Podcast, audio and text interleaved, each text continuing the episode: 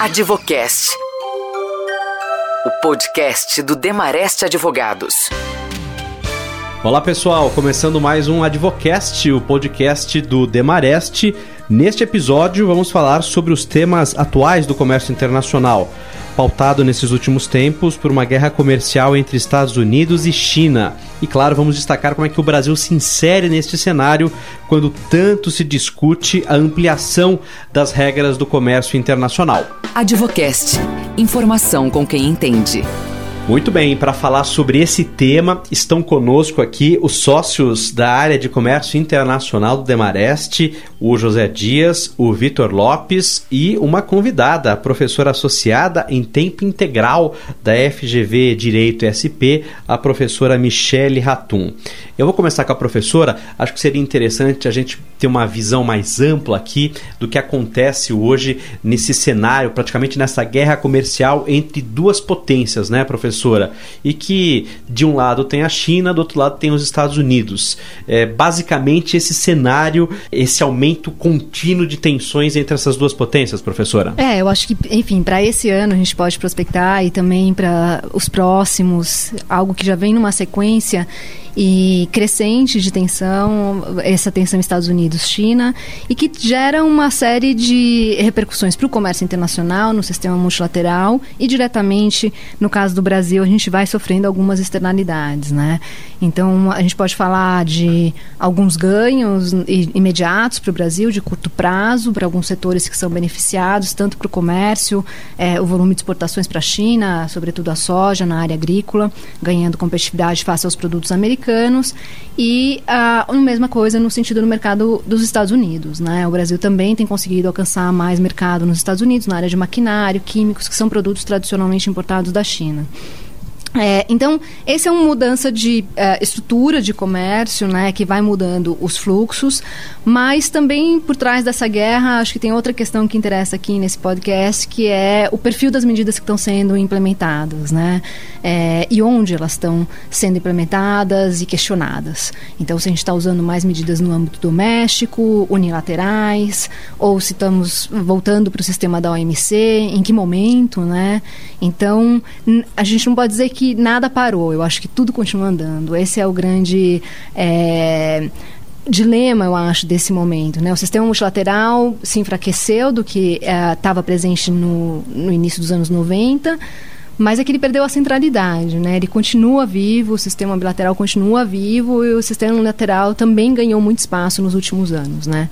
Então, cada vez mais a gente tem medidas domésticas no âmbito nacional e o perfil de como essas medidas estão sendo adotadas são muito importantes de serem acompanhadas, tanto por quem está no mercado quanto pelos advogados.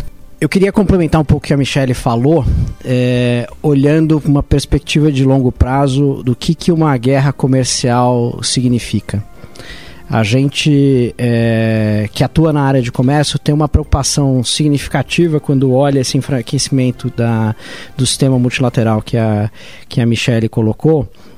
Mas uma guerra comercial ela traz um resultado que é um resultado muito perigoso é, para a sociedade como um todo é, e para o mundo como um todo. Se a gente pega no passado exemplos é, na década de 60 houve uma guerra comercial entre Estados Unidos e Europa, que foi conhecida como a tarifa do frango naquele momento. E e assim como está acontecendo entre China e Estados Unidos, que eu vou lá, tarifo determinados produtos e como retaliação o outro país ele tarifa outros produtos. Mesmo no dia que essa guerra acaba, isso deixa uma série de buracos, uma série de rupturas no sistema que eles são permanentes. É, isso porque ao longo desse tempo em que você tarifou um produto ou tarifou outro produto, é, isso provocou uma série de desvios de comércio entre esses países ou desvios de produtos entre esses países que acabam permanecendo na, na relação de comércio por muito tempo. Então, nós temos uma preocupação muito grande do efeito que esta guerra comercial pode produzir para o futuro, independentemente de como a Michelle falou, que talvez no curto prazo, olhando para o Brasil, nós tenhamos uh, alguns ganhos imediatos. Uma pergunta que fica é, nessa relação, né? Acho que a diminuição de, de aplicação de medidas antidumping tem sido uma tendência desde 2015. É, e da, do, do, encerramento dessas medidas também, então, tem aumentado o número das medidas que estão sendo encerradas. Isso é um fenômeno mundial e também para o Brasil. Mas o que tem tocado muito nessa área tem sido as formas de cálculo, né? É, e que daí, de novo, a gente ataca a China e tem sido as novas formas de cálculo na União Europeia e nos Estados Unidos que hoje estão sendo questionadas no sistema multilateral de comércio. Então, minha pergunta seria, para o caso do Brasil, há alguma expectativa de que essa forma de cálculo uh, possa impactar o reconhecimento da China como economia de mercado ou não e que isso passe a ser ad hoc no sistema? Nós já sabemos como que o governo brasileiro está reconhecendo é, toda essa discussão de China economia de mercado, China não economia de mercado, que se acendeu a partir do término do protocolo, do prazo previsto no protocolo de acessão da China ao OMC. Hoje, é, o que o governo brasileiro então passou a adotar é uma inversão do ônus da prova e uma inversão que passa a exigir que cada setor demonstre se naquele é, segmento ou não aquela determinada atividade ela é, está sendo operada na China dentro de condições de economia de mercado ou não. Então, hoje, uh, um, um, peticionário de uma determinada indústria, ele é que vai ter que fazer um esforço para demonstrar é, se a China, naquele segmento em que ele atua, ele, ela opera ou não em condições de economia de mercado ou não. Não operando em condições de economia de mercado, o que tem se utilizado é um outro é, artigo do decreto 8.858 que permite que, na verdade, você é, utilize de outros dados, outras informações de economia de mercado, não necessariamente olhando para um país análogo, mas com informações que lhe deem premissas é, mais confiáveis a respeito daquele é, dado de custo ou aquele dado de é, é, é, de formação do valor normal, que é o parâmetro que você adota para comparar com o preço de exportação. Em linha com isso que o José falou, né, é, dessa alteração uh, que ocorreu recentemente com essas novas metodologias aqui para determinar se o setor é ou não é, ou está ou não está sobre condições uh, de mercado uh, na China, isso de um lado dificulta um pouco os processos de aplicação de medidas antidumping contra a China uh, exige uma análise é, maior né, do setor uh, e isso, por um lado, é, dificulta a medida antidumping, mas já é um início de um trabalho para uma investigação de subsídios. Uh, né, reconhecidamente na China, uh, um dos grandes problemas uh, é a questão dos subsídios governamentais. Né? É, mas é, isso foi pouco abordado na área de defesa comercial até agora, porque se havia um conforto para aplicação de medidas antidumping, é uma facilidade permitida pelo protocolo de exceção da China na OMC.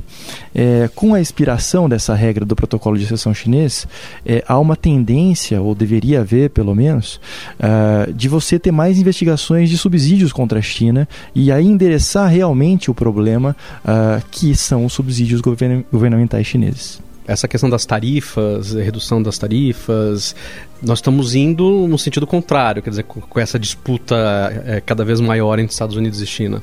É, você vê no mundo, né, em diversos setores, por exemplo, no setor siderúrgico, um incômodo muito grande com o excesso de capacidade chinês uh, causado por esses subsídios governamentais, né?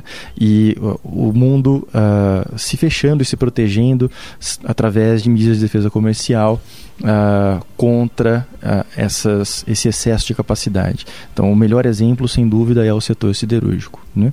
É, o Brasil está um pouco na contramão do mundo, porque teve um governo com um viés uh, mais protecionista durante muitos anos, né? É, uma década e meia, é, e sentiu que estava uh, com um excesso de protecionismo e isso causando uma perda de competitividade da sua indústria e está buscando uma liberalização no momento em que o mundo está buscando o protecionismo. Né? Então nós estamos indo um pouco contra a corrente nesse uh, sentido. É, mas é, isso tudo é uma questão muito complexa dentro do governo brasileiro. Né? O governo quer uh, buscar uh, acordos bilaterais, só que ao mesmo tempo quer fazer uma redução unilateral de tarifas uh, que pode desestimular os parceiros a fazerem negociações bilaterais com o Brasil, porque se o Brasil já vai fazer uma redução unilateral, para que eu vou negociar e conceder alguma coisa em troca dessa redução? Então, isso é, é uma, uma preocupação do ponto de vista tarifário. Demareste Advogados. A informação que interessa. Michele, queria que você abordasse um pouco é, como é que pode ser é, o novo posicionamento por parte do Brasil e dentro do contexto é, geral, é, olhando para a OMC. É, a gente tem aí um, um, viés de discussão de novos acordos bilaterais, mas a gente tem também ouvido que dizer, não, não se quer abandonar a OMC, né? não é uma coisa ou outra. Queria ouvir um pouquinho a tua, tua visão sobre isso. Acho que essa é uma questão bastante interessante, porque esse, o debate do comércio internacional, muitas vezes, diferentemente de outras áreas, né, na advocacia, ele passa por um ele se comunica muito com uma, uma tudo que está acontecendo na política né e vieses políticos interpretações políticas. E, e, no fim no dia a dia e depois quero ouvir um pouco de vocês ainda mais no, no nível do chão mesmo é, nem tanto, enfim, as burocracias continuam funcionando e o que eu observo no âmbito do OMC, enfim, vários temas mantêm a sua agenda e uma agenda bastante rotineira mesmo, de reuniões, de negociações. A gente sabe que tem as novas negociações em facilitação de comércio, de investimentos, de, desculpa, as, as, as negociações na área de bens digitais, enfim, são agendas de interesses de todos os agentes, inclusive dessa polarização que a gente menciona hoje de Estados Unidos e China. A China tem interesse e fala, tem essa versão oficial de que quer conduzir isso no âmbito multilateral. E os Estados Unidos, curiosamente, também têm impulsionado um pouco mais por trás vários temas, né? Eu acho que um deles é o de bens digitais, em que vários países da América Central estão conduzindo como é, negociação em prol do desenvolvimento e os Estados Unidos têm alimentado essa representação. No caso de facilitação de investimentos, o Brasil mantém um diálogo hoje com os Estados Unidos sobre a agenda que aponta. É, o tema de subsídios, que a gente estava mencionando agora há pouco, também, né? É, a missão é, dos Estados Unidos em Genebra tem produzido vários estudos. É, e o caso do Brasil, o Brasil se mantém ativo né, em todos esses debates que eu estou mencionando aqui, de subsídios, de facilitação de investimentos, de bens digitais. No sistema de solução de controvérsias também, a gente tem apresentado casos recentes, né, contra a Índia, contra a China, no caso do açúcar. Então, é um sistema que, enfim, está perdendo a sua força institucional, mas pelo menos o nível de painéis tem se mantido muito ativo. Então, eu vejo é, é essa perspectiva, assim, de manter alguma sobrevivência, o que, na realidade cabe como questão é, estratégica nesse momento de enfraquecimento para um país que é periférico na, na economia mundial é quais são as medidas que a gente pode para manter a nossa economia saudável, né? Então a minha pergunta para vocês é um pouco nesse sentido, né? Como que vocês têm observado esses movimentos é, nos últimos anos, né? É, desse, desse aumento da, da presença da China, mas também e reações com medidas restritivas, mas também de aumento de uma preocupação de facilitação de comércio, né? Que daí eu acho que são medidas que interessam muito o exportador brasileiro, né? Também o importador na parte de licenças, promoção de uma coerência regulatória. É, como que isso tem afetado o dia a dia de trabalho de vocês? Vamos lá, Vitor. Bom, no nosso dia a dia, uh, nós temos visto uma preocupação muito grande uh, dos clientes com a abertura uh, comercial pretendida pelo Brasil. É, uma sensação de que com a burocracia atual, com os problemas logísticos, a complexidade do sistema tributário, é, a indústria brasileira teria muita dificuldade para e com os subsídios governamentais chineses, né, e com a, força do setor industrial, com muitas empresas estatais na China, as empresas brasileiras teriam muita dificuldade de uh, concorrer uh, abertamente uh, nesse cenário. Então, é, no nosso dia a dia nós vemos por parte dos clientes que são indústria nacional é, uma preocupação com é, eventuais reduções tarifárias, alteração de PPB, é, né, a, a, mudança que está sendo feita, em que antes os PPBs exigiam compra de uh, insumos nacionais, ao menos em determinados percentuais, por exemplo, uh, você precisa comprar pelo menos 50% dos dispositivos de memória dos seus celulares no país. Né? Era uma regra do PPB antigo. O PPB que está sendo proposto agora para celulares é, não exige mais uma compra de 50% dos dispositivos de memória. É, pelo contrário, ele, ele lista lá uma série de insumos e é, confere pontos para esses insumos e coloca uma barra e fala o produtor de celular vai ter que atender um número mínimo de pontos, mas ele pode escolher quais insumos ele quer comprar no país ou produzir no país, que etapas do processo produtivo ele quer realizar aqui. Uh, então isso está gerando uma insegurança muito grande, uh, porque existem investimentos que foram feitos no país para colocar aqui uma capacidade produtiva para considerando essas regras que existiam e a preocupação é que caso isso seja removido uh, de forma brusca, todo esse investimento vai ser perdido e você não consiga também atrair novos investimentos. No, se não houverem esses requisitos de compra local, porque seria muito mais barato produzir na China e exportar para cá. Né? Então, esse do lado da indústria nacional é essa a, a, preocupação de você ter uma abertura antes de ter a, a resolução dos problemas de burocracia, de complexidade tributária uh, e logísticos. É. Por outro lado, os importadores, né, nossos clientes que são importadores, estão tentando se aproveitar dessa tendência de abertura comercial para uh, obter alterações, sejam elas temporárias ou permanentes, nas tarifas, uh, né?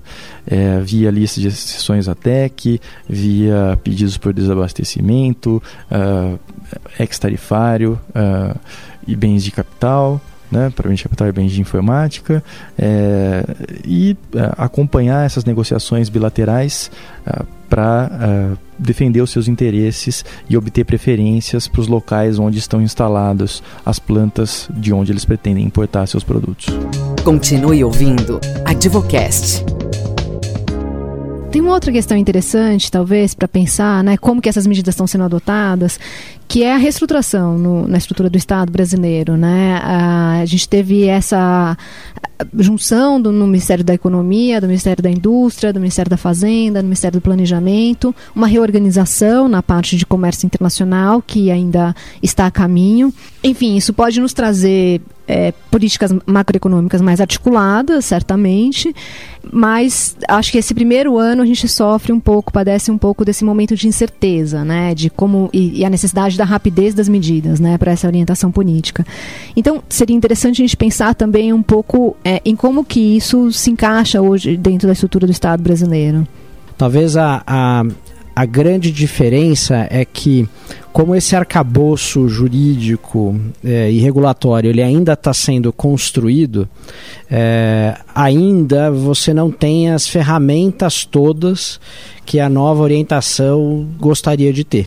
Na parte da avaliação de interesse público, hoje toda dentro da subsecretaria do, é, do DECOM, é, como que isso, isso favorece as análises? Vocês acham que pode dar um andamento mais rápido às análises concomitantes de interesse público e da medida da aplicação da medida? Sem dúvida tem um viés positivo nisso, porque antes a gente vivia Uh, um, um, uma estrutura legal que permitia que o questionamento sobre o interesse público ocorresse a qualquer momento é, e muitas vezes por por meios que não necessariamente atendiam uh, o devido processo legal, a possibilidade de que todas as partes se manifestassem a respeito.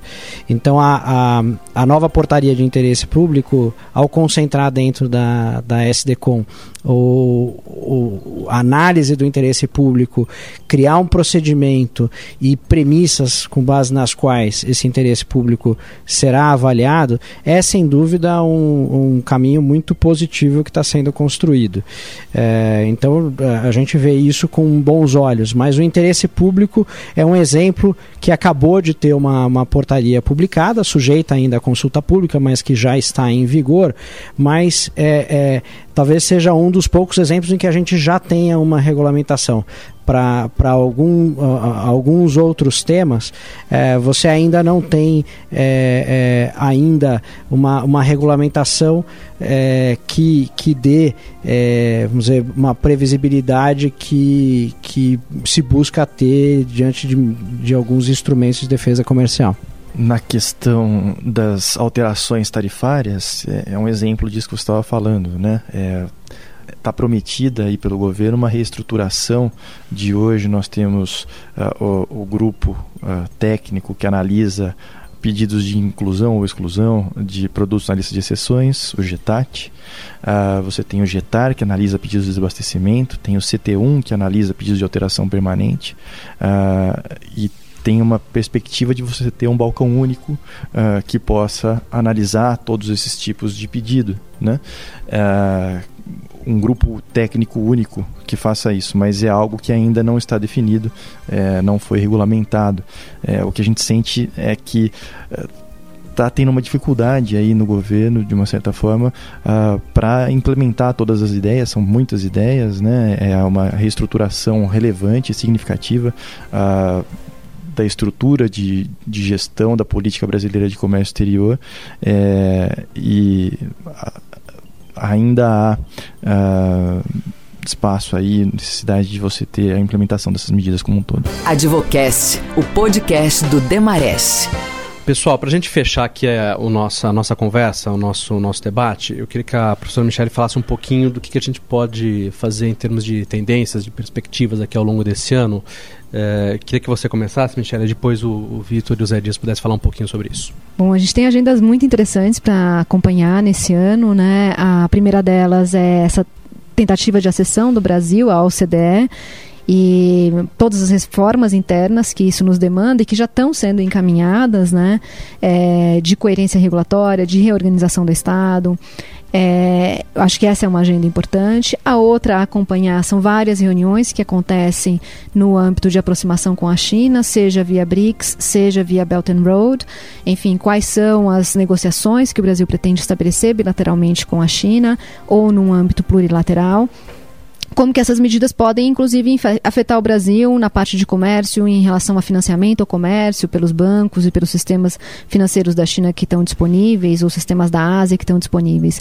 Acho que essas são tendências numa perspectiva mais multilateral e que afetam essa condução é, no dia a dia, sobretudo na perspectiva de uh, facilitação, de abertura. É, há uma preocupação muito grande do ponto de vista das instituições multilaterais, tanto do Fundo Monetário Internacional quanto da Organização Organização Mundial do Comércio, de uma recuperação da economia mundial como um todo. Né? E, e, há já evidências de que essas restrições têm prejudicado o crescimento da economia como um todo, né? fora alguns exemplos pequenos de sucesso que são apontados às vezes na mídia americana. Acho que é isso. Vitor. Bom, uh, falar um pouco do Mercosul. A tendência para o Mercosul, uh, pelo que nós temos acompanhado, uh, é de uma revisão unilateral da tarifa externa comum. É, foi criado um grupo de trabalho para revisar uh, esse ponto. É, há uma sensação de que a tarifa externa comum do Mercosul é, em diversas linhas é muito superior à, à, tarifa aplicada por países no mesmo grau de desenvolvimento uh, de Brasil, Argentina, Paraguai e Uruguai, uh, e que, portanto, isso precisaria ser revisado. É, por outro lado, há uma preocupação com as eleições argentinas é, né, deste ano, uh, que se você tiver aí uma mudança no governo argentino com a saída do Macri e a entrada da Kirchner ou de alguém que tenha um viés uh, mais protecionista, que uh, a Argentina venha se opor a essa redução unilateral da tarifa externa comum. E aí ficaria a questão se o Brasil então é, aceitaria manter a TEC nos níveis atuais ou proporia uma reforma mais profunda, ou até um abandono uh, do Mercosul, para poder unilateralmente é, reduzir as tarifas, tal como pretendido pelo governo. José Dias. Dentro do país, enxergar que a política comercial passou a ser um tema central da agenda é uma excelente notícia.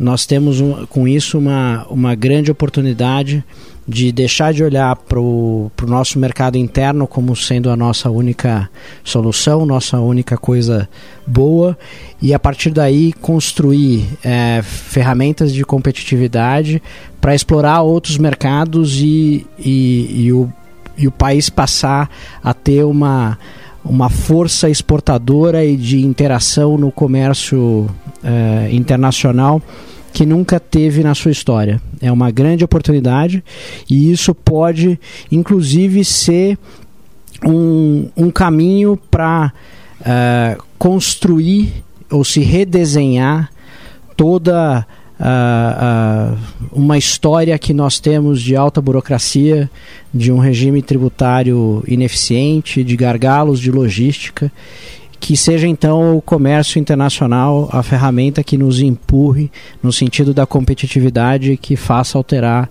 todas essas etapas da nossa história. Eu agradeço hoje a participação dos nossos convidados falando sobre os temas mais atuais aqui do cenário é, do comércio internacional. Agradeço a professora associada em tempo integral da FGV Direito SP, a professora Michele Ratum, e aos sócios da área de comércio internacional aqui do Demareste, o José Dias e o Vitor Lopes. E claro, agradeço você que nos acompanhou em mais um Advocast. Muito obrigado e até o próximo episódio. Podcast do Demareste. Informação com quem entende.